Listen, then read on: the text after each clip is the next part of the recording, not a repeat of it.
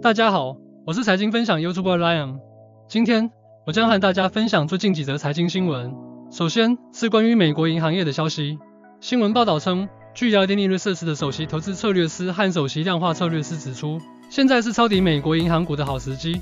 他们认为，银行股正在变得越来越便宜，而且由于不会再出现更多的银行挤兑、信贷紧缩和经济衰退事件，银行将被迫提高存款利率以避免存款流失。这无疑将挤压许多银行的利润率，尤其是小型的社区和区域银行。因此，他们认为现在是一个非常好的抄底机会。其次，是有关美光半导体公司的消息。据报道，美光发布了2022年四季度财报，营收同比下降了百分之五十二点六，不及市场预期。不过，多家机构给予了买入评级，并认为存储芯片行业和美光的利润率正在触底，迅速反弹的可能性很大。